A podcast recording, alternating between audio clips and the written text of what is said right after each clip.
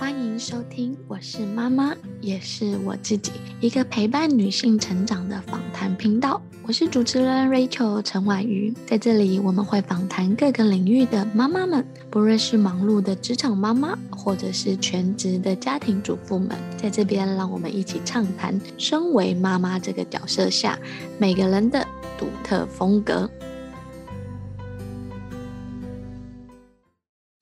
大家好，我是 Rachel。今天又到了，我是妈妈，也是我自己。每一次在录这个节目的时候，我都会会非常的兴奋呢、啊。第一个兴奋是因为就是呃每一个来宾啊，他们有很多不同的资历跟背景。第二个是成为妈妈的角色之后，我觉得他们不会因为有妈妈的这个角色，而在自己的梦想、自己生活上或自己家庭上而有所不同的转变哦。他们都会找到自己属于自己的路。那今天我要采访的是 Carol，那。Carol 在一开始之前，我觉得他可以算是人生胜利组。我先念几个 title 给大家，更认识他一下。第一个是 s h o k e 社会企业创办人，二零零六年就开始做创业，然后他也是哈佛毕业的，然后哈佛商学社社会企业商业大赛的头奖，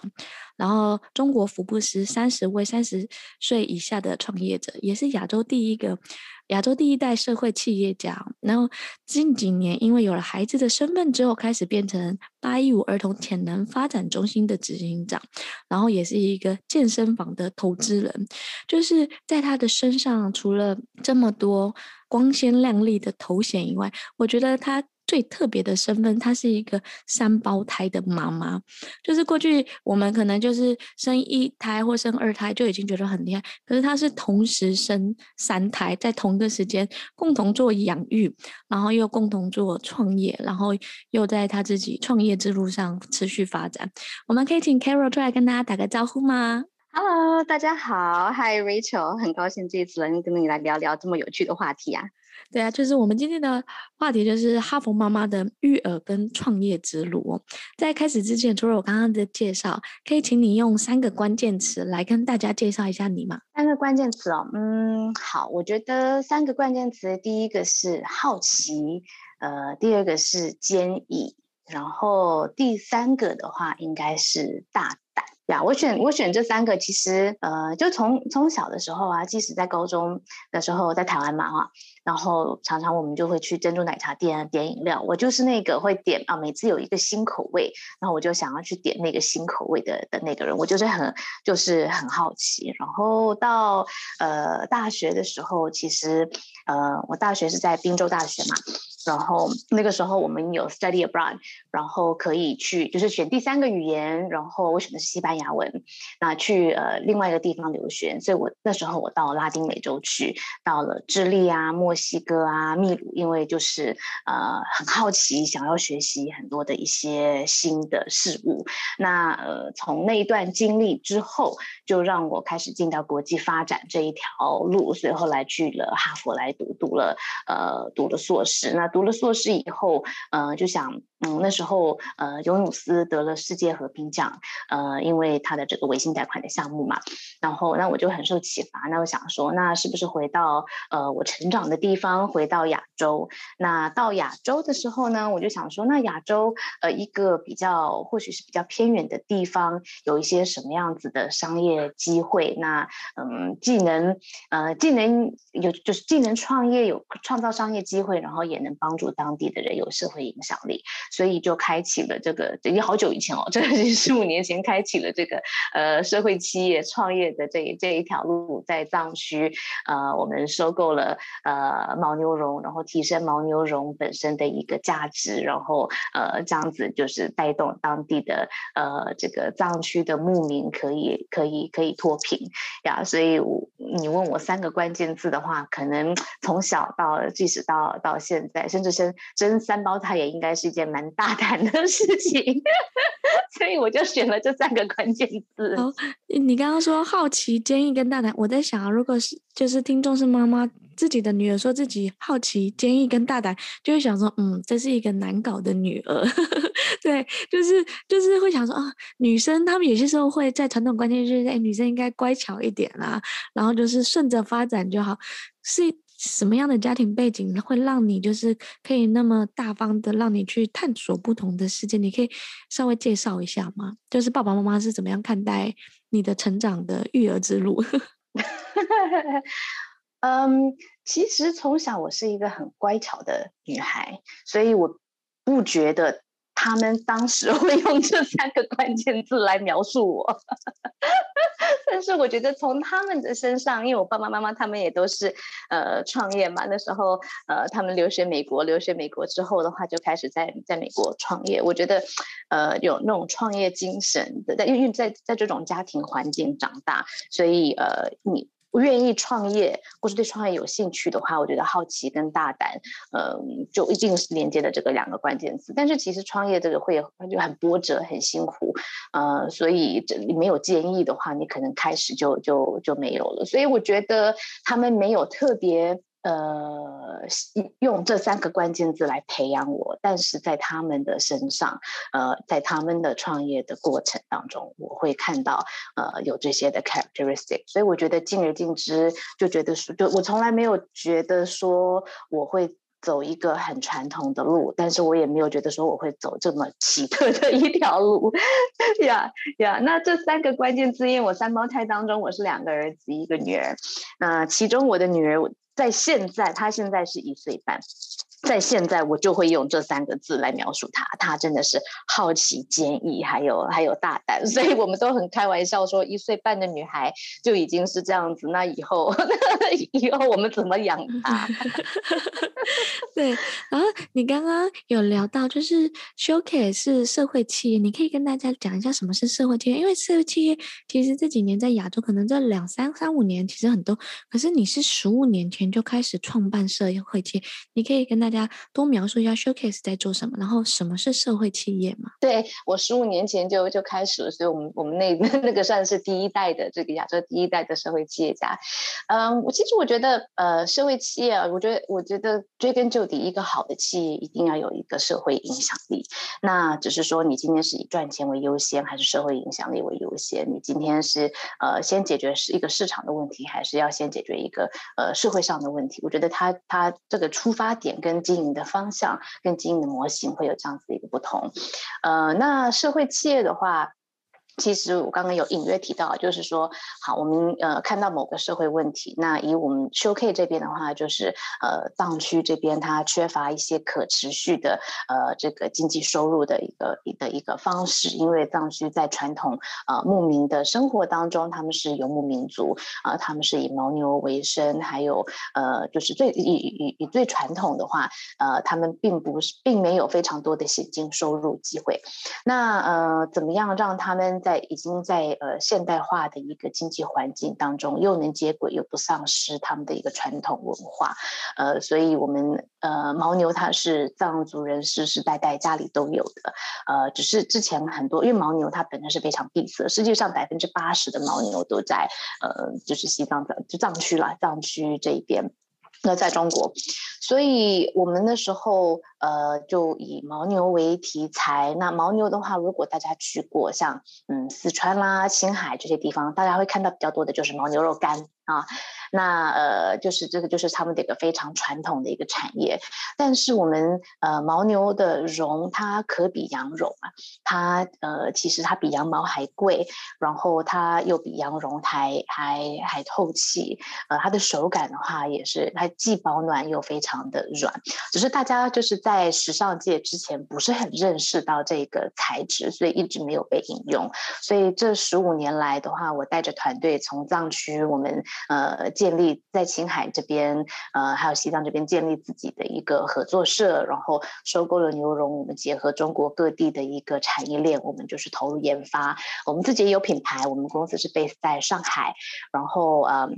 我们自己有品牌，有线上，呃，现在主要是线上，之前还有一些线下。然后呢，呃，我们还有将我们的这个原料，呃，输出给到国际的品牌，是许多品牌的这个指定原料供应商，那这个就能达成到，你像常常你买一件衣服啊，你都不知道这个材材料是什么，或是材料的来源是什么。但是大家越来越开始呃注重可溯源的这件事情，呃，从食品慢慢慢慢到衣服上，那呃我们在关心气候变迁啦、环保啦、可溯源都是一个呃非常重要的一个议题。所以对品牌来说呢，呃，他们呃指定用我们的原料，它就能达到它可溯源的这个。这个诉求呀，所以我们就是呃，给当地，这这这这就是我们的这个经营模型啦。那也同时，因为这样的经营模型，我们能大量在藏区收购呃这个原料，然后提升当地牧民的经济收入。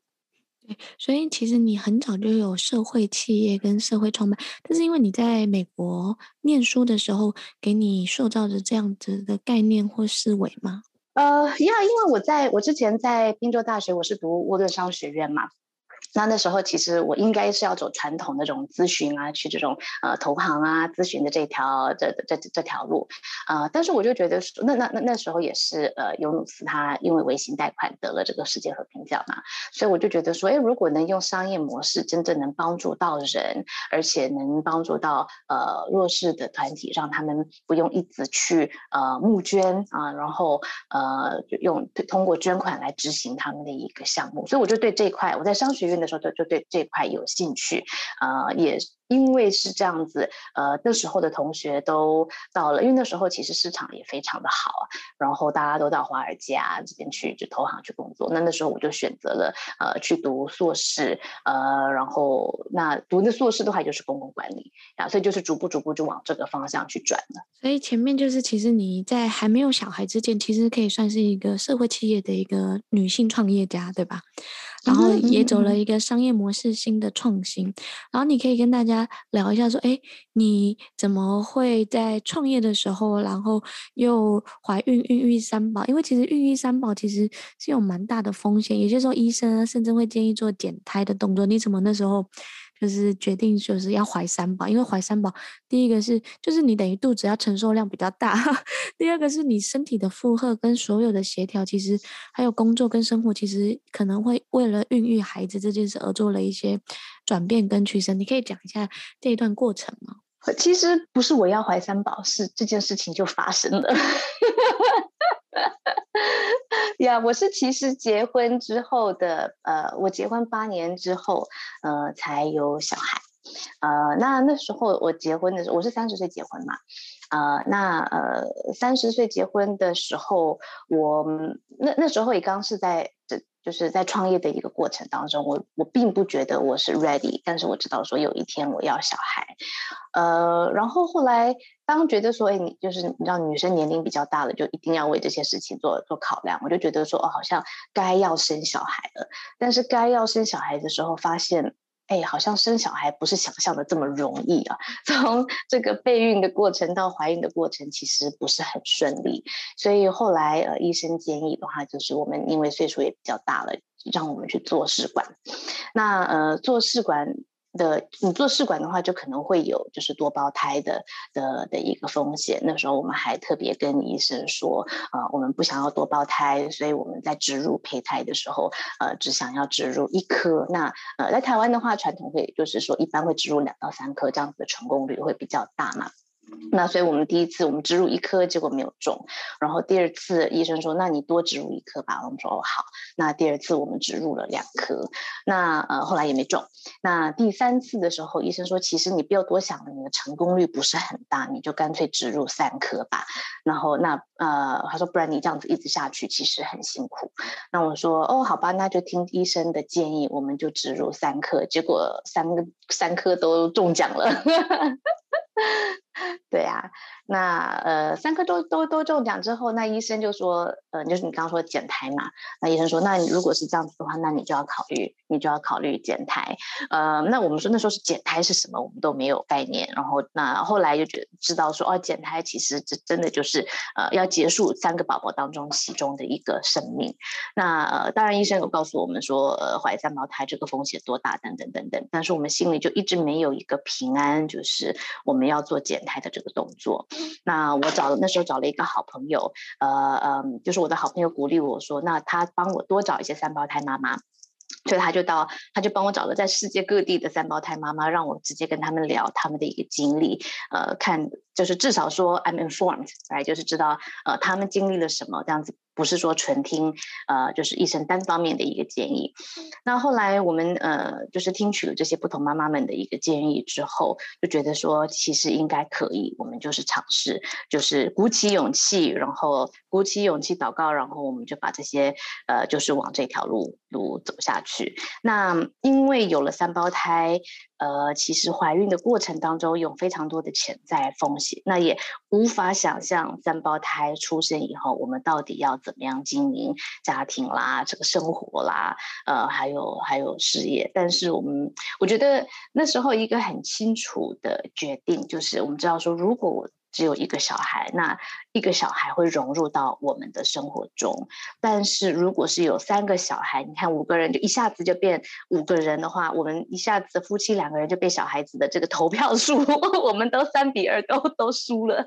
所以就很明显的是，我们的生活要我们要融入到他们的生活，而不是他们融入到我们的生活。所以当我们做了这一些的决定之后，其实之后的话也就没有太就就也也就。没有想太多，就是为了这个决决定往下走。对，我，因为我觉得这是一个非常勇敢的一个决定。一一个是因为就是在备孕的那个过程，其实要植入啊、多胞胎啊，还有就是有考量这样子，其实那个过程会蛮漫长。就是每一次如果没有成功啊，然后又要再重新经历一次这些过程，然后到怀孕的三胞胎，我觉得你做了一个很很好的事，就是去找一些妈妈来聊一下。对，我记得。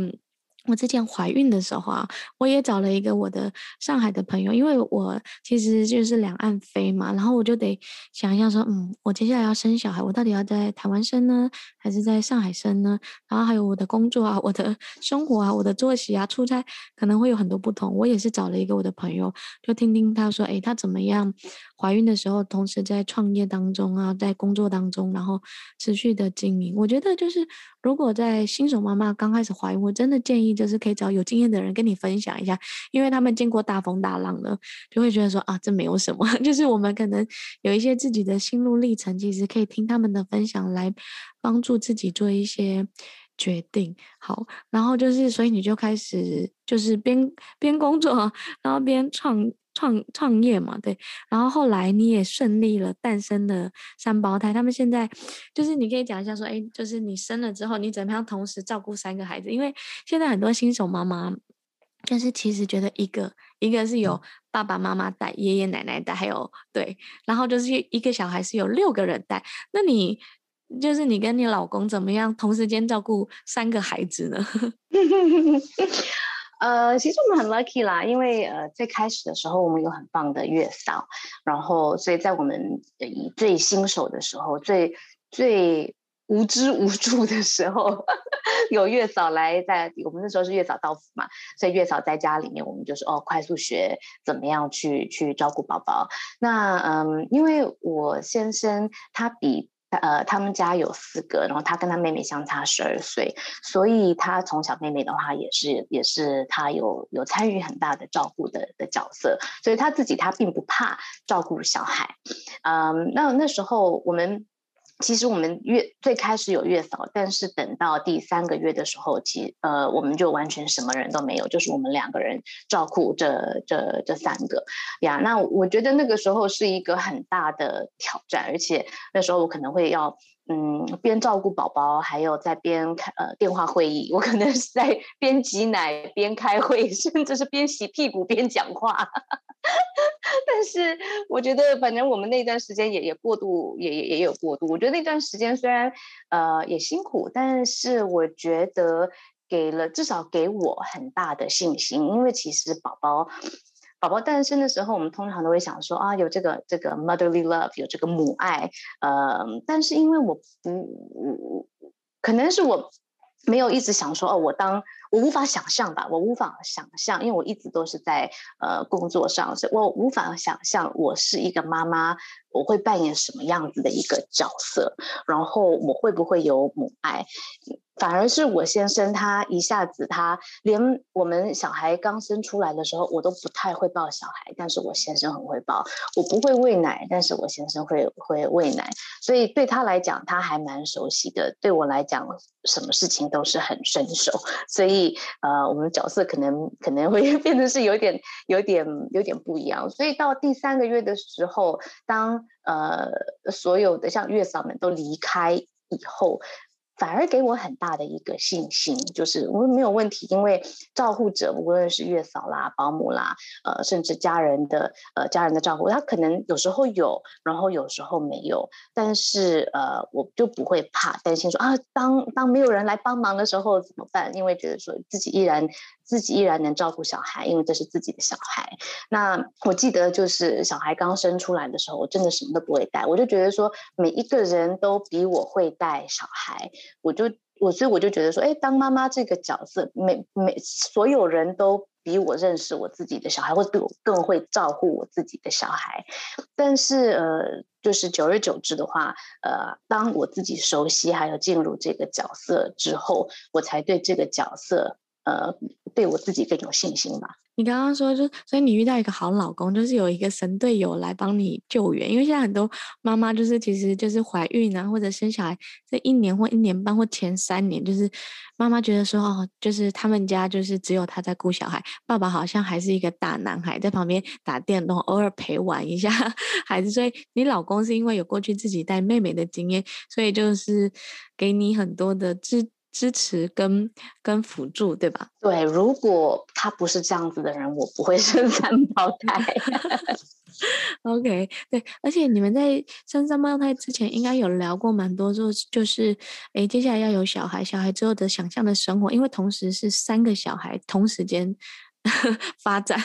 你们有在课，就是生小孩之前，就是把这件事聊得很清楚。因为其实很多人就会把结婚啊、生子好像就变成必经的过程，可是他们其实没有商量或讨论讨讨论太多。你跟你老公有特别讨论一下吗？也有，也没有。嗯，因为三胞胎到底怎么照顾，我们一点 概念都没有。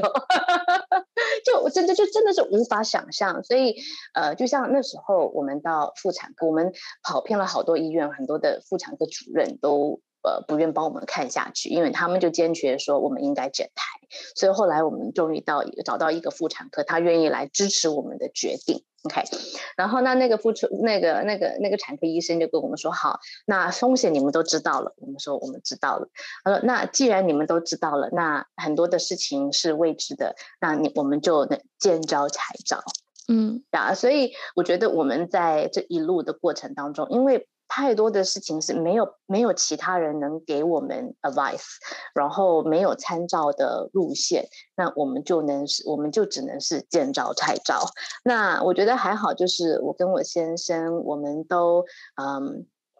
蛮我们的我们的弹性都蛮大的呀，就没有说一定要。按照这一个方式，而且只能按照这一个方式。那因为有三胞胎，所以你太多的事情你是没有办法的，你没有办法去想象，或是没有办法去去去计划。所以我们的态度就是见招拆招。哎，我觉得你刚刚讲这段就跟创业很像，就像你一开始那个创业，其实也没有人做过这样的事，也不知道会发生什么样的事情，就。见招拆招，然后 往往下看跟往下走。我觉得你在创业的精神、跟育儿的精神，还有做选择的精神，其实都还蛮符合你刚刚最前面讲的好奇、坚毅跟很大胆的去尝试看看。对，因为有些人一听到有风险啊，有什么啊，家里的人啊，或者另外一半，或者自己可能就会往后退，就会退缩。可是你就是很坚毅的去做上天给你的选择，就是上天送了这个任务给你，你就很大胆的去接受。然后我知道你们现在是三个宝宝之后就变成五 C 大家庭，我跟大家讲一下为什么称作五 C 呢？呃，因为我英文名字是 Carol 嘛，呃，我先生名字是 Chris，所以那时候呃，我就是我们在在给小孩命名的时候，我先生说，那我们让他们全部都是以 C 开头的，好了呀。所以我们的儿子是 Caleb。Kaden，然后女儿是 Caris，所以我们就这样子就变成是五 C 家族了。所以我那时候还想说，一般是三 C，你们是五 C，后来发现说，哦你们是用字字前面的那个 C 来当开头，我觉得这个是很有趣的一个方式哦，然后我想问一下，就是因为现在其实你跟老公也固定自己照顾一段时间，可以跟大家分享一下三宝妈的一天是怎么样安排的吗？因为你就像你刚刚讲，就像你现在其实也是也是在办公室跟我录音，然后也要顾小孩，也要干嘛？你可以讲一下大概一天的经营是怎么样安排的？我觉得让我们最我觉得最重要的一个件事情是我们有给小孩做睡眠训练，所以从呃三个月。呃，三个月后。呃，月嫂离开之后，而且月嫂她本通常月嫂是一个月，我们还我们还就是请她来，对对对，多留一点的时间。然后她她她离开以后的话，我们就让他们的作息就是那时候就开始渐渐训练他们睡隔夜。那睡眠训练的话，其实有几块嘛，一块就是让他们就是晚上的话尽量是睡隔夜，然后再来的话呢是有独立入睡，呃，这些都是呃再来的话就是有一个稳定的生活作息，其实。是无非是围绕这三个目标。那我们从三个月的时候，我们就开始有非常稳定的作息，就是每一天他们是要同三个人一定要同一个时间起来。所以只要有一个起来的话，我们就会把另外两个都挖起来，这样子我们才能让一天的时间，呃，他们是能能就是一起吃、一起吃、一起睡。就有点军事化管理，就一个起来，其他两个就得跟着起来，不像其他的，可能哥哥比较早起来，妹妹可以再睡懒觉，就是统一标准化作业。哦，对对对对对，我们是我们我我们开玩笑说，我们是我们在日常生活当中是军事化管理，嗯、但是对待他们的话是个性化处理。对 啊，所以这个就我们最开始的话，因为小朋友比较小，是每三个小时要喂一次奶嘛，所以我们那所以我们就是那要喂奶的话，就是要两个人一起啊。那虽然那时候我就是那时候我也是在挤奶，然后有配方奶，那这样子的话就是呃其他的人也能喂宝宝不吃，只是我，不然的话我一个人嗯三个那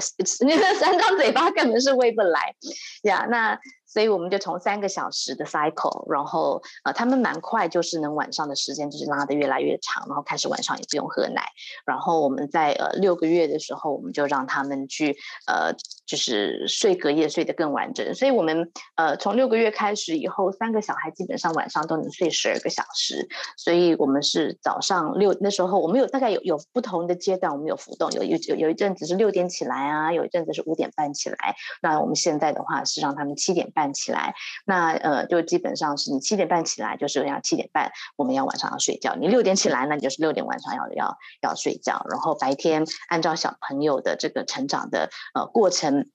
比较小的时候，他们要一天要睡三次嘛，然后后来就变成一天睡两次，然后现在的话就是现在是一天睡一次的下午觉呀，所以我们就是。呃，那我们自己的时间就是按照宝宝的规律时间去规划，呃，以他们的生活作息为为为重心。那他们睡觉的时候，我们就可以呃处理自己的事情啊，或是有 me time 啊等等的等等的这个方式。所以，我们就是以最核心那时候我们做的一件事情，就是呃给他们睡眠训练，让我们大家的五 C 的生活作息都是非常的规律跟正常。你可以讲一下，是因为你这样除了照顾孩子以外，家务啊，还有就是还有工作啊。因为其实你在本来的品牌，后来又接了八一五的儿童潜能开发的执行长，就是你可以讲一下说，哎，在工作跟这个家务的当中，你怎么样做一些安排跟取舍吗？或分配？我觉得很现实的话，就是如果是要上班的妈妈，你家在家里面一定要有 support。那而且是你是你要是想整个团队的一个 support，我觉得这个跟在经营公司是是是一样的呀。那。呃，所以我们就是有没有保姆啦，或是有没有长辈啦？我觉得这个就是就是很现实的，需要需要帮忙的。那呃，因为刚好这段时间我原本住上海，那因为后来也是生宝宝，然后就疫情，所以我后来就是一直待在台北。呃，那我也跟我爸爸妈妈住得很近，所以常常我爸爸妈妈也能来呃帮忙看一下小孩啊，或是呃帮忙做一些家务啊等等的。然后我们后来也有呃后来也有请到保姆这样子，所以。我们就一步一步的，我们那时候不是一步到位都有这么多的 support，但是我们就是一步一步开始把不同的 support 给 build 进去。那如果我们只有一个小孩，那我先生跟我们的我的上班就可能会是更正常。但是因为有三胞胎的时候，我跟我先生我们两个人就决定说，我们两个人一定在这一段时间会有一个人要比较是在家的时间，所以后来我们就决定他在这一段时间会主要呃。就是变成他会是主要宝宝的一个照顾者，所以他们的军队式的时间管理，其实都是我时间在我我先生在在在在在管理我们全家人的这个这个这个作息时间等等呀。那所以他大部分我在上班的时候，呃，他大部分的话也就是在家里办公或者在家里呃带小孩，因为事实上一。一个大人带三个这么小的小孩是没有办法负荷的，呃，只要一个，因为你还要帮小孩朋友这个准备准备副食品啊，然后那一个人大便了，那另外两个人怎么办呢？就是一些很现实的一些问题，这样子。对，我觉得就是那一年的，应该第一个就是就是会发现我们自己有很大的解决问题的能力，也会有很大的想办法空间。第二就是我觉得夫妻关系看似应该会有更紧密的联系，就真的是一个合伙人跟一个 partner 的概念哦，就是你需要什么，我来赶快支持跟救援。我自己就是我们。呃，有一群朋友，我们之前就在说，哦，结婚是一个考验，就是结结婚就是办婚礼这件事是一个项目合作，就是人生的两个人最大的专案项目。后来，当我们大家都怀孕啊、生小孩之后，就说，哦，不对，生小孩这才是真的考验的开始。怀孕不就是那个办婚礼只是一个就是专案的开始而已，可是生小孩这才是考验那个每个人工作能力跟解决问题能力的开始。你可以聊一下，就那段时间，你跟老公有特别做什么事吗？因为其实有很多很杂碎啊、很小的事情，可能就是让你们忙得没时间交流啊或沟通。可是你们，你跟你老公有做了什么样更好的方式陪伴孩子成长或陪伴夫妻关系吗？啊，我觉得因为我们。结婚一段时间才生小孩，所以我们在婚姻上一定的一个磨合跟默契，我们一直都有。然后我们两个人都是很爱学习的人，所以呃，我们在没有小孩的时的时候的话，我们我们一起去参加了不同的呃领导力啊，或是一些呃家庭关系啊等等的这些的呃训练，所以我们呃已经奠定了怎么样。互相表达，互相的呃实际的需求，或是情感上的需求，呃，所以我们呃还蛮幸运，因为之前就有把这段功课做得比较足，呃，没有那时候也没有很刻意，就是有这些机会，然后我们就参加，然后也一一起参加，呃，一起学习到一些技巧跟语言。那所以当我们有小孩的时候，确实就是你没有没你没有时间去。排解太多的夫妻关系，但是你就必须要呃去做很多的沟通，所以常常是晚上小孩睡了以后，呃，我们可能在在家里在吃晚饭啊，开一瓶红酒啊，或是我们就是喝啤酒啊，这是哺乳之后啊，然后然后我们就会很放松的在在聊，然后就是哎，那我们。我们哎，我们是不是时间表要改啊？或是说，最近是我们要怎么样能把，就是我们一直在想办法怎么样去 optimize。然后，那我们就是很清楚，我们两个人就是一个 team。那我们有时候就忙的时候会忽略到彼此所做的工作跟付出，所以我们常常说，我们多需要去呃 affirmation，就是鼓励，让对方知道说我看到了，我知道你做这些事情，呃，多说谢谢。呀，yeah, 然后就说，那其实有时候就是你知道你做的事情，别人另外一半有看得到，然后有感激，其实这个就是足够的，而不是说啊，那个人觉感觉他是一直默默在付出，然后就觉得说哦，你就是应该这样子，是 take you for granted。所以我们呃常常在。沟通的时候，哎，就就发现，哎，好像一段时间我们没有互相呃多鼓励了。然后多鼓励的话，就是在很多日常的生活当中啊，就是他他泡咖啡的时候，他会一次他会他喜欢手冲咖啡嘛，然后他就是他会一次泡两杯，这样子我也有一杯，他有一杯，或是说哦，那我去他喜欢吃烧肉，然后我可能下班的时候，我我到旁边的烧肉店就是特别买一件烧肉，就是一些这些细小的，就是生活上很细小的点点滴滴，让互相感觉到是有被看见。然后 appreciate，我觉得这个就很重要。我觉得 Carol 刚刚讲的这个很好，就是呃，很多女性其实会觉得说，哎，我就是默默付出，然后就会觉得说，嗯，老公应该会看在眼里，或老公应该会知道。我觉得有些时候是我们可以主动的，主动跟老公或家庭的伙伴跟他们说，哎，我需要被鼓励，我需要被支持。你可以就是说，哎，你可以，你可以，呃，说我好棒吗？或你可以抱抱我吗？我觉得有些时候是不是我们要让男性，因为男性有些时候其实他有些时候就是比较出神经一点，他会觉得说，哦，你做的很好，可是他不会讲，男性没有被教育赞美的这个的力量，所以我觉得也就是太太或女性的职业的身份，可以直接跟另外一半说：“我需要你告诉我什么。”然后我觉得这样会更简单、更单纯一点，不用那边去揣测啊，或者说：“哎，他什么时候可以照顾我？什么时候可以安慰我？”我觉得夫妻在有孩子的时候，很多的小细节就是哎，小小的互相做那种体谅，我觉得。比精神上的力量，或者是给物质上的需求还要大，尤其在带孩子的这个阶段，嗯，这是我自己的，就是在相处之道的时候，我那时候就是我我我就会跟我老公说，我想要抱抱，所以我就跟要求他说，你每天出门之前，你一定要先抱我，才能出去工作。然后现在我有我儿子嘛，我儿子每天出门之前，他会先来抱我，即使我在睡觉或我在休息，他都会过来抱抱我说，妈妈，我要出门了，你要乖乖哦，就是。我对我觉得有些时候，这个是男性是需要重新被教育的，跟女性也可以提出自己的需求。对，那这样其实就可以更好的减轻那个猜测的时间。好，那刚刚前面啊，就是听了 Carol 讲了很多，就是他自己从创业家，然后到照顾三宝的一些心路历程啊，跟想法，还有怎么样去安排一些作息时间。然后我知道在。最近啊，你又接了，就是因为有自己有孩子了之后，又开始转型到幼儿桌游创业之路。你可以跟大家讲一下，说，哎，为什么会从本来的社会企业创业，现在又开始做幼儿的这种潜能开发发展的创业吗？嗯，因为我觉得这个好像很自然。就是因为我必须要教育三宝，然后，然后呢，呃，三宝的学费的话也应该不会便宜，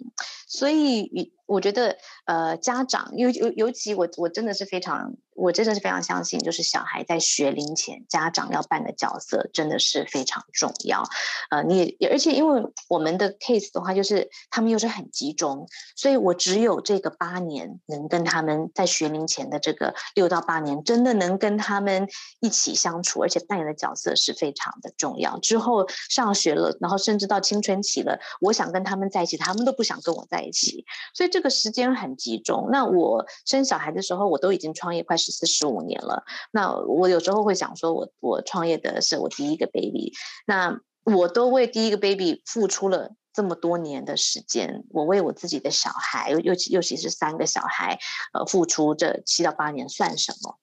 啊，所以我就呃以自己的以自己做家长的一个一个角度，我就。觉得说哦，那我是我应该要学习，或是或是做什么？所以见仁见智，嗯，接了八一五潜能开发中心执行长的这个这个位置的话，我就能以一个妈妈想要培养自己小孩的一个角度去考虑，我们怎么样来呃服务到呃，因为我们呃八一五的话，我们很重要的话就是我们要以幼儿科技的方式来服务到园长，我们怎么样赋能老师，还有呃在赋能家长。要要照顾小孩，所以我觉得我做这件事情很大的部分，我觉得一个关键字就是 alignment，因为我自己为我自己的小孩也要做这件事情，那我自己也要去看很多的文章啦，找一些专家啦，找一些好的产品啦，那呃，在这个过程当中，我如果能在工作上。的看的东西、做的事情，跟我第一个妈妈要看的东西跟做的矫情，如果是能吻合的话，一天也毕竟也只有二十四个小时，那我就能因为这样子有更多的呃 alignment，能能同时间做这样子的事情，呀，所以就就尽而尽之，就这件事情就发生了。对，你可以讲一下，就是八一五幼儿潜能开发中心主要在做有哪几个环节跟部门？还有你刚刚说一个科学育儿，对不对？科技育儿，对对，其实我觉得我们这里几个观点，第一的话就是，呃，小朋友，呃，他们在生下来的时候，每一位小朋友他都有无限独特的潜能，只是我们以爸爸妈妈在，尤其在学龄前的时候，我们。有没有认识到我们的小孩？有没有趁这个机会来我们所谓开发开发他的潜能？因为实际上进到学校以后，你就必须要读学校的一个认真的这些 subject，无论无论今天今年是这个这个语言啦、数学啊、历史啊这些的。但是在学龄前要奠定小朋友的一个基础，是他们学习的一个爱好，他们学习的一个方式，他们想要呃。还有就是他们想要探索世界的一个方式，这些都是在其实都是在学龄前要要奠定的，而且家长在这个部分呃要。要花费很大的，也扮演很大的一个角色吧。那在学龄前的话，其实无非就是在上幼儿园的这个阶段，还有就是在家长照顾小朋友的的的这个阶段。那现在的家长，我觉得他们都非常愿意学习，但是不一定知道什么样是最好的一个方法。那还有就是我们现在的家长跟当时的，就是说我们。呃，以家长你都会有一个 role model 啊，然后你都有一个模仿的对象。那模仿的对象就是你自己成长的一个过程，但是不是所有的家长的成长的过程都是他想要带给他自己下一代的小孩。所以现在的很多的家长他就会去网络爬文啦，然后去去问很多的朋友什么样是最好的育儿方式。那呃，但是在网络爬文的话，这些很多的 information 它都不是非常的系统化，所以又不是系系统化，你也不知道哪一每然后每一件事情它都有它的对错。所以有时候很多家长越看越昏，这到就到底自己怎么样去预约是是不知道。所以，呃，我觉得这一块我们就是我们呃，我我从接手八一五潜能开发中心以后，我觉得很大的一个定调就是我们要赋能家长。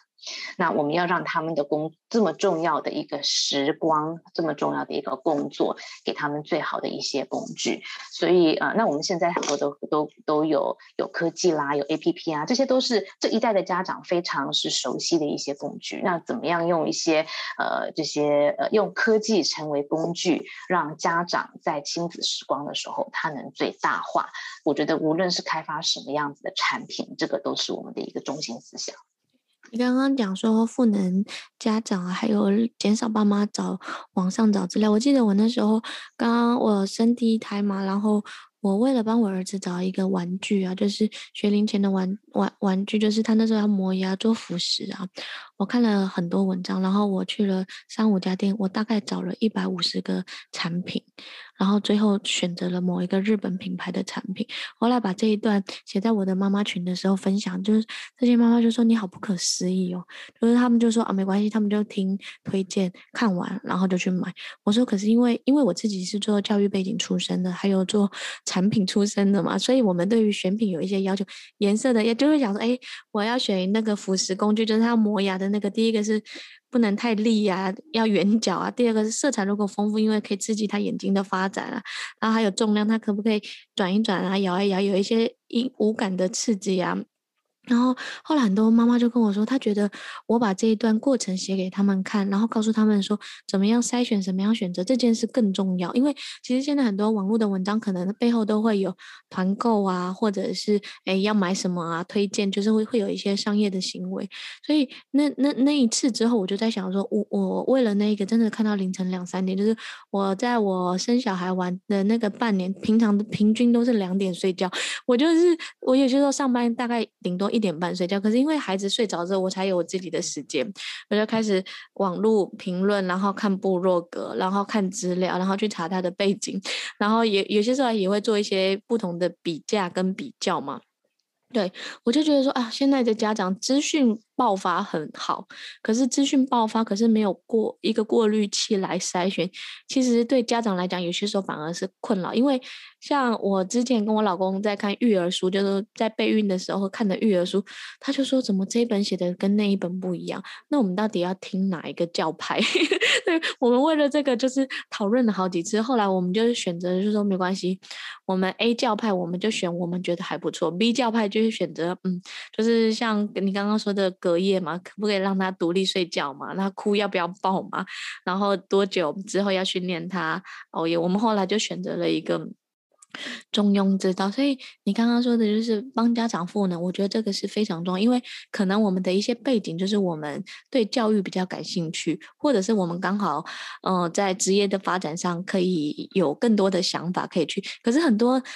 爸爸妈妈其实他们就是工作已经非常的忙碌了，没有时间去做那么多的探讨跟搜寻的资料。那你为什么觉得赋能家长是特别的重要呢？尤其在零到三岁或零到六岁这个这一段时间？我觉得你刚刚讲的这个这个 story 啊很好，就是说，呃，其实很多网络上的文章的话，它就是告诉你 what。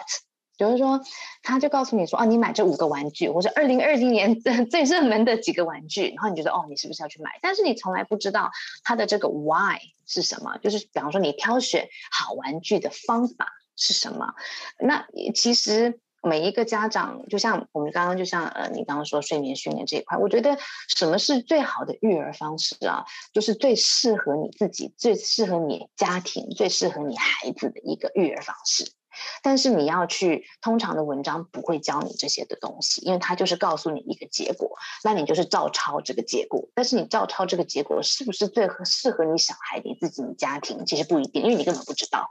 啊。所以我觉得赋能家长的话，就是呃，在最快速的时间告诉他们几个 principle，就是呃，这个这个几个我用中心思想吧。那让他们知道说怎么样去做好的判断、好的决定，因为每一个小朋友、每一个家庭的状况真的都是不一样，所以我们常常说，可能第一个小孩叫猪养，第二个小孩是人养，第三个小孩是猪养嘛，也就是这样子。By the time 你第一个小孩你很认真的听其他人，到第二、第三个小孩的话，你就是纯靠自己的一个经验。那就像呃，像国内的话，大部分的爸爸妈妈都是呃只有一胎嘛，所以你就想要把你所有的最好的就是赋予到你那一胎。啊，所以呃，这个过程当中，我觉得赋能家长非常的重要，因为要给他们，让他们武装齐全啊，那这个来面对、来应对他们小孩的一个需求。然后我看，就是除了文章啊，FB 还有选一些产品，就你好像也开始经营 Clubhouse 哦，就是育儿的知识跟亲子教育，可以跟大家讲一下说，哎，为什么想开始做这个？那主要想要。嗯，带给家长做什么成长性的啊，或互助性的学习社团吗？其实我最近在玩好多个不同的 social media，从嗯拍 YouTube 啦，然后上传 Podcast 到喜马拉雅，到西瓜视频啊，Clubhouse 啊，其实都是在做尝试。我觉得我自己尝试，我有两个目标。呃，第一的话就是。我自己虽然带三胞胎，但是这个是我自己的一个育儿经验。那既然呃以八一五执行长的角色，我们要赋能家长，为家长而服务，我需要听到更多的一个他们的心声。然后我们可能有我们自己的观点，但是需要跟家长们直接去做互动。那 Clubhouse 就是一个很好的呃大家能很及时互动的一个的一个地方，然后听到他们的一些想法跟跟跟。嗯，呃，对，跟经验的话，能激活呃我的一个想象力跟看法。其实目的的话，就是让八一五能给到。呃，家长更好的产品，还有更好的服务。你可以讲一下，就是在经营这些不同的媒体，因为其实你也不是做媒体出身的啊，可是你这样的经营跟转换有发生什么有趣啊，或跟客户或家长的互动有什么印象深刻的事情吗？我觉得像在 Club Clubhouse 蛮好玩的，就是能接触到呃，因为我开的是中文的中文的房间嘛，所以可以接触到呃世界各地的华人妈妈，所以有呃常常上我房间的有一位家。加拿大的妈妈，她是呃有双胞胎，然后跟她先生离过婚。呃，有一位马来西亚的妈妈，然后她是全职妈妈，很认真的想要用各种教育的方式带小孩。嗯，有一位台湾的妈妈，她自己转型成为瑜伽老师，然后她呃自己也带两位小孩。就是这些是真人真的故事。那他们在分享的时候，呃，我觉得就是很就是很真实，就好像。呃，那个瑜那位瑜伽妈妈在有一次在房间里面的时候，她就说，她为为了要训练自己的勇气，因为有一集我在讲勇气，因为为了要就是自己的勇气的话，她还呃，因为在学瑜伽的时候，一个很难的动作就是头倒立，所以后来她在开始去做呃。演讲的时候，他为了训练自己的勇气，在这个 speaker room 那个 VIP 房间的时候，只有他一个人，他就投倒立，投倒立，他说：“嗯，没有问题，我连投倒立都会做。那那我在上台演讲算什么？”那他到世界各地，到越南的这个爱马仕。的这个店，他也到这个 Hermes 的店里面，然后他就竟然就投倒立，然后这个店员觉得他很好笑，很有很有意思，然后就跟他做拍照。其实他就是训练自己的勇气的的的一个方法。我就觉得这些是蛮好玩的一个故事，呃，或者有一个妈妈，嗯，她呃，就是我们有有一集我在聊关于自然的生态，他就说啊，有一次他凤梨凤梨头，他就想要好奇凤梨头是不是真的能长出呃新的凤梨，所以他就跟小朋友把这个凤梨头呃。就是凤梨切完了以后，投放在水里面，然后之后种到放移植到土里面，在阳台，结果真的产生了一个凤梨头，就这这这这产生了一颗凤梨。那通过这个方式，就是教小孩子关于自然教育，这样，所以我觉得这些都是真的，就是很真实的故事，也给我很多的启发。所以其实那个。Clubhouse 或你经营那个多媒体，其实是想要让更多的妈妈可以互相学习吧。因为我觉得，就当妈妈这条路啊，其实没有标准的，不像我们在求学过程当中，你好像就照某一个模板、某一个路径走就好。而是当妈妈这条路，会因为孩子的个性不同，因为家庭的环境的不同，而有很多不同的学习跟模仿模仿之路，然后也给你更多的。能量或给你新的动力去思考怎么样更好的赋能家长，对吗？嗯哼，嗯哼，嗯哼。然后从刚刚聊到现在，我想问一个，就是就是职场妈妈或者是在人生的上半场，或人生在求学阶段，其实你的人生经历可以算是人生的胜利组啊。那你在培育的孩子上会有什么样的想法跟期待吗？我觉得品格教育很重要，然后我觉得，嗯。他们以后上什么样子的学校反而不是重要的，他们考几分反而不是重要的，因为我觉得这些，呃，之后的话都，我觉得 life skills 会是就更重要，所以，呃，我们。就像我们带小孩，我们其实给他们蛮大的空间去做各类的探索。甚至我一岁半的女儿，她现在都还会爬树。我们带她去公园的时候，她爬到树上去，就给他们很大的空间去探索，让他们用他们自己的方式去认识这个世界。因为我觉得，实际上我们现在学的东西，二三十年后他们步入到职场。已经应该是完全不一样的，但是呃，品格教育啦，这些 life skills 啊，面对困难的时候，他们怎么样去排解啊、尤其是情绪，我觉得情绪的稳定度，呃，就是情绪管理是一个 life skill 是非常重要的一件事情，所以我会更往这些的软技能去去培养他们。那我觉得这些是。会让他们一生受益。除了这点之外，我想再问一下，因为其实有些妈妈就跟我分享说，你看她也是一路求学啊，念书到国外啊，然后世界五百强，工作都很好，可是有了孩子之后，就得好像落回家庭跟。家庭跟孩子身上，他会觉得有一点点失落。你会怎么样看待？就是因为有些可能你现在还可以持续就是工作跟家庭兼顾，可是有些妈妈可能因为家里的关系，或者是老公照顾孩子的关系，会觉得说，哎，你在家顾小孩，就是你可以给有一些这种过去曾经在职场上啊，或者在工作上也表现很好，可是他因为现在身份或家庭的关系，得回到家庭生活当中，你是怎么样看待这些？可以跟他们分享一些心态吗？我觉得这个是时间的观念诶。呃，因为我们真正照顾小孩的时间，呃，其实不长。就在我们，因为我们现在大家的寿命也都已经是更长了，所以我们不需要太多想说，我二十岁、三十岁、四十岁的的这段期间，哦，我错过了我的黄金期间，我都是在带小孩等等等。呃，我觉得这个就是对一个时间的规划跟期待值，因为。呃，小孩他一旦长大了以后，你的时间又是回又是归属于你自己了。那个时候，你想要跟小孩一起有亲一起有亲子时光，小孩都不要了。所以呀，所以我觉得这个是个 season 的的的的的。的一个时间观念，就是在这一个 season，在这一个季节，你可能就是必须要暂时离开职场，然后必须要带小孩。这个，那这个，但是这个 season 完了以后，小朋友在上学，他的这个上学的时间越来越拉长的时候，就表示说你可以再步入回职场。那当然，你那时候步入回职场，你跟你当时的同事，你已经，你可能已经是 behind 他们是五年、八年，甚至是更长的时间。所以也有很多的妈妈会有这样子的恐惧，就是再度。离开职场他失去了什么，然后再度步入职场的时候，呃，他没有办法 catch up。跟他当时的一些同事，但是换一个思维，就是说你在离开职场的这一段时间，你得到了什么？就是你得到的这件事情，你得到跟小朋友的这个亲子时光，也是你一辈子只有这一段时间，跟只有这一段的时光能去能能去享受的，你之后你也享受不到了。所以我觉得，呃，这个时间拉长去看。呃，可能会对自己的一个人生规划有更好的一个安排，不用太急。就像我们两个，其实都算是往。晚晚生小孩的妈妈，我们都快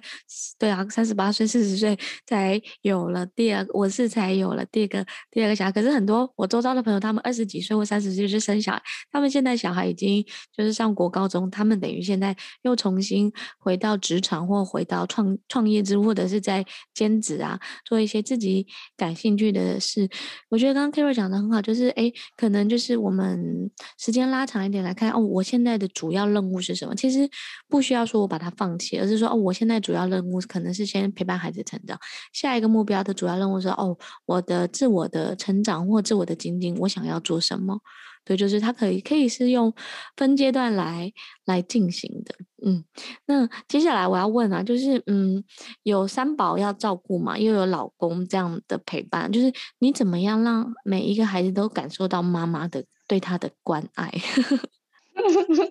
有点难呢，说实在，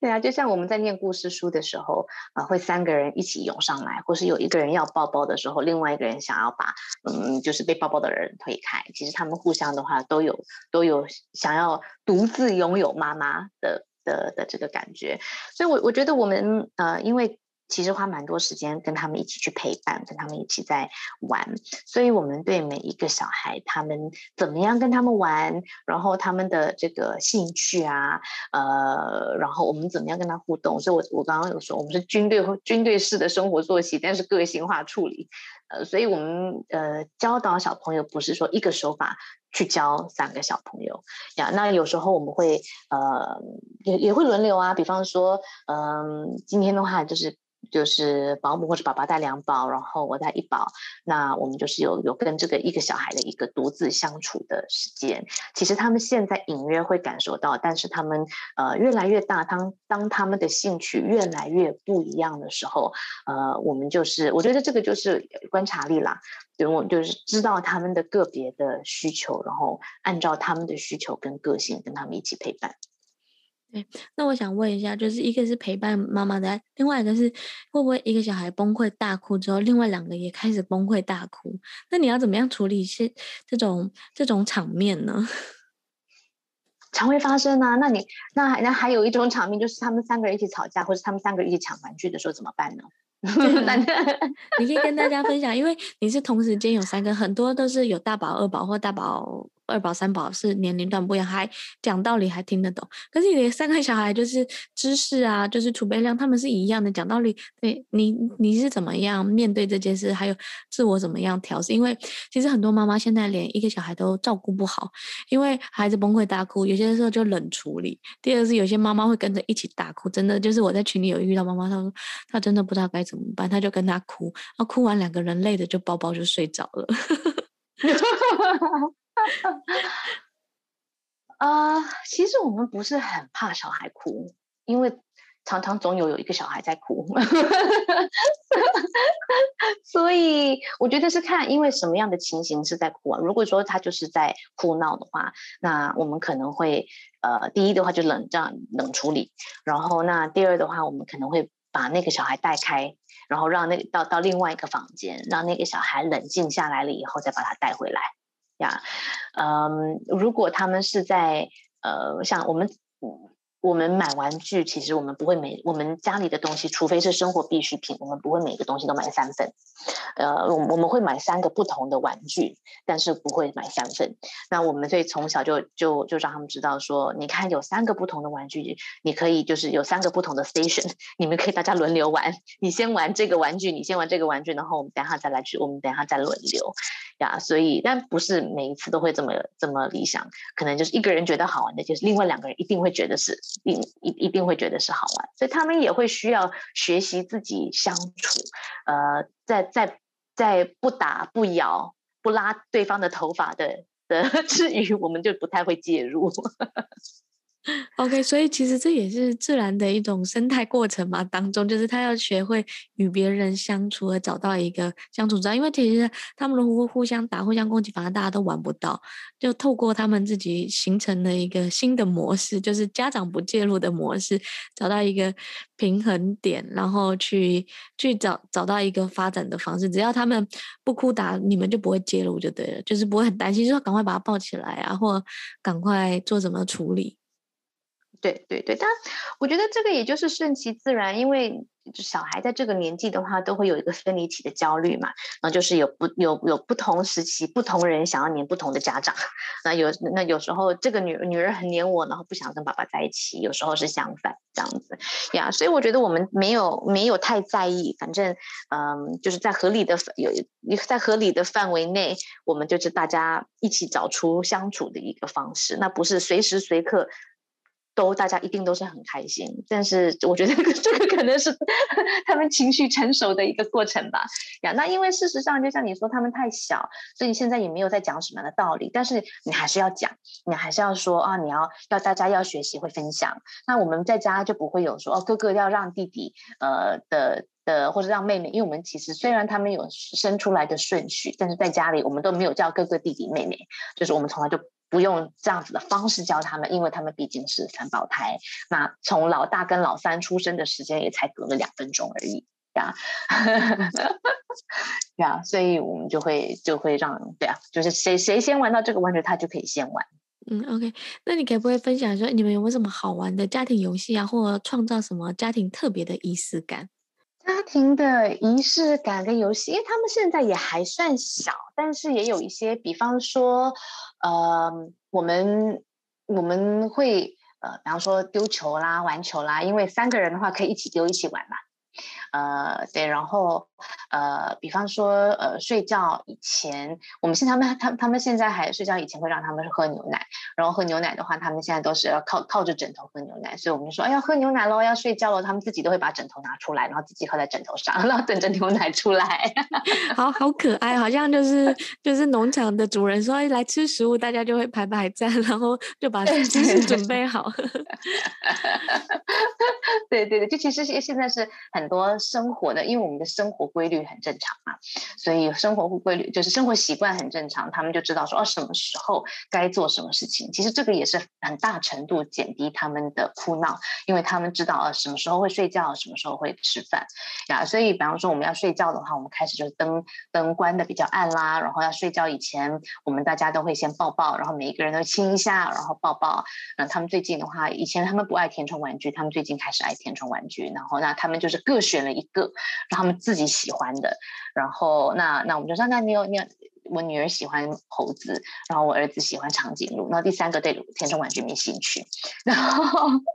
然后我们就会跟那那那这个那两个人说要睡觉喽，填充玩具找出来哦，猴子跟长颈鹿在哪里？那他们就会去哦，去赶快去把那个这个玩具找出来，然后如果我儿子看到。猴子的话，他去把猴子捡起来，然后给我女儿，然后相对的，他他他知道，他们知道谁喜欢猴子，谁谁喜欢长颈鹿。啊，我觉得其实每个家庭当中都有一些很小的概念，可是那是亲子时光，就是最宝贵的一些回忆哦。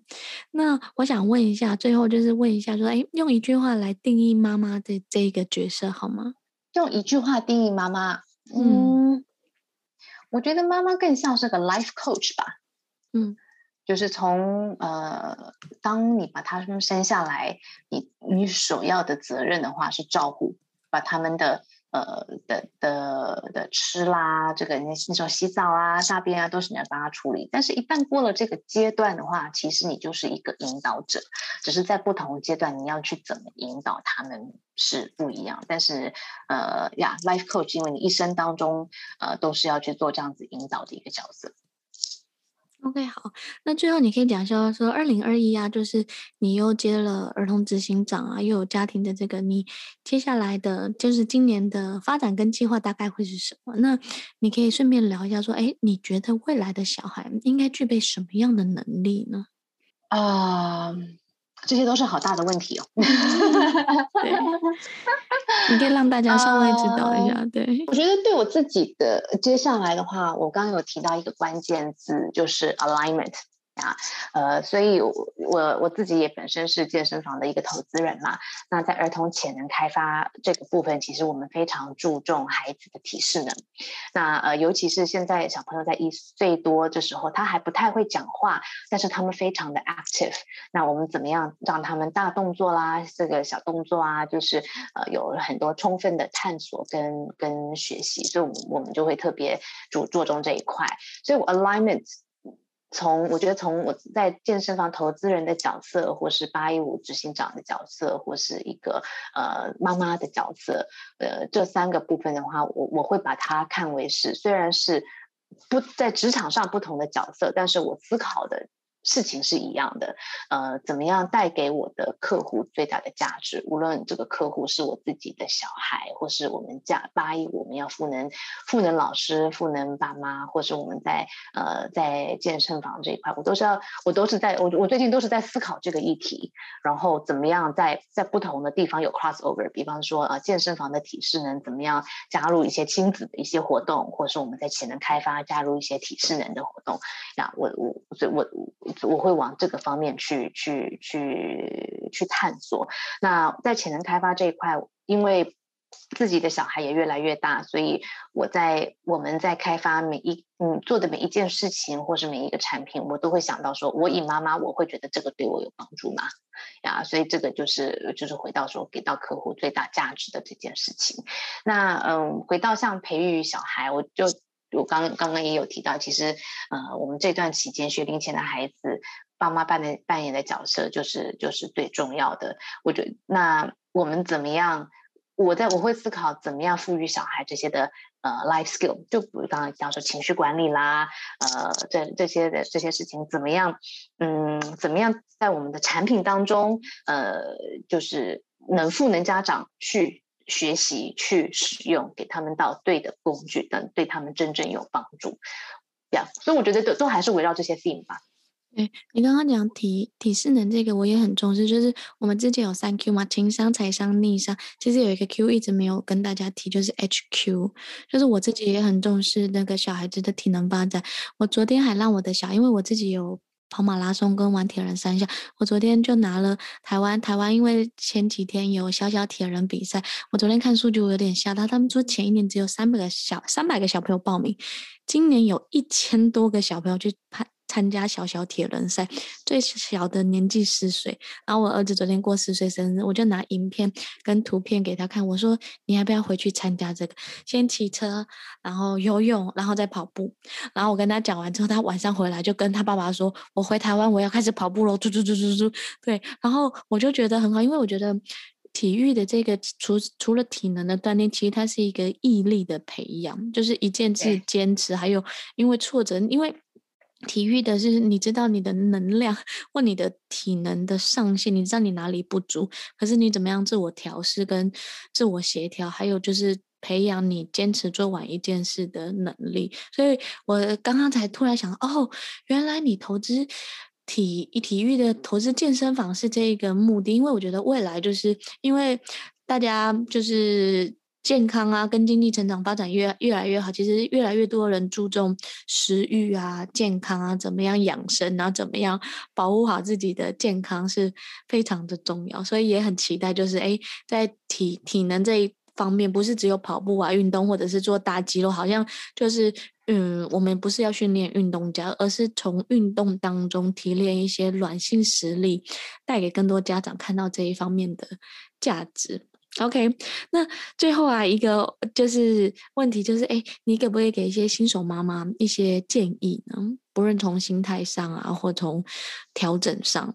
我觉得你 Podcast 的 title 就是个很好的建议耶，就是我是妈妈，也是我自己。啊，因为我觉得，呃，新手妈妈，你你之前你当妈妈以前有一个 identity，然后你当妈妈以后，怎么样让你是你自己 style 的那个妈妈？What does that look like？啊，所以除了呃，你需要去照顾宝宝，其实也要找到自己的方式。所以这个回到说，你可以在网络上看到再多的这些育儿经啊，然后在各在在各类的社群去听取，然后去分享。但是最终的话，还是找找回到最适合你自己、最适合你家庭、最适合你小孩的一个方式。那这个不是说小孩一出生。那一刹那，一喝母奶的那一刹那，你这个母爱四方，你就完全就懂了。我觉得这个也是一个 journey，是一个学习的，是一个学习的过程。有快乐的时候，有挫折的时候，但是呃，你看到好像哎，其他妈妈都怎么样怎么样，然后他们很厉害，怎么样怎么样。我觉得还是找回最适你你最适合你的 style 的那一个角色。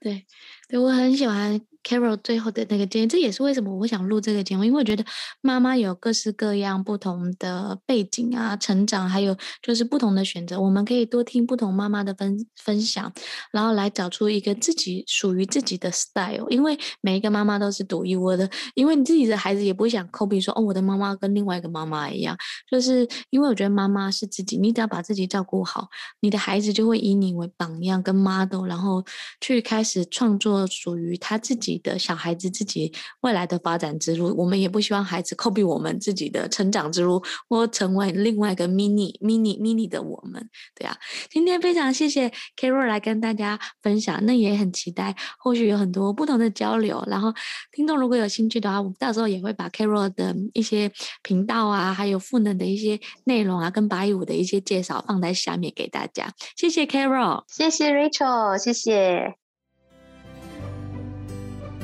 谢谢大家收听这一集的《我是妈妈，也是我自己》。成为妈妈是一件美好的事情，用喜欢的样子过好日子，用舒服的方式过好生活，用自在的心态过好人生。欢迎留言与评分，并转发给你的好朋友们，一起陪伴女性成长，成为你专属的在线闺蜜。愿在这里能够找到一份属于你的温暖。拜拜。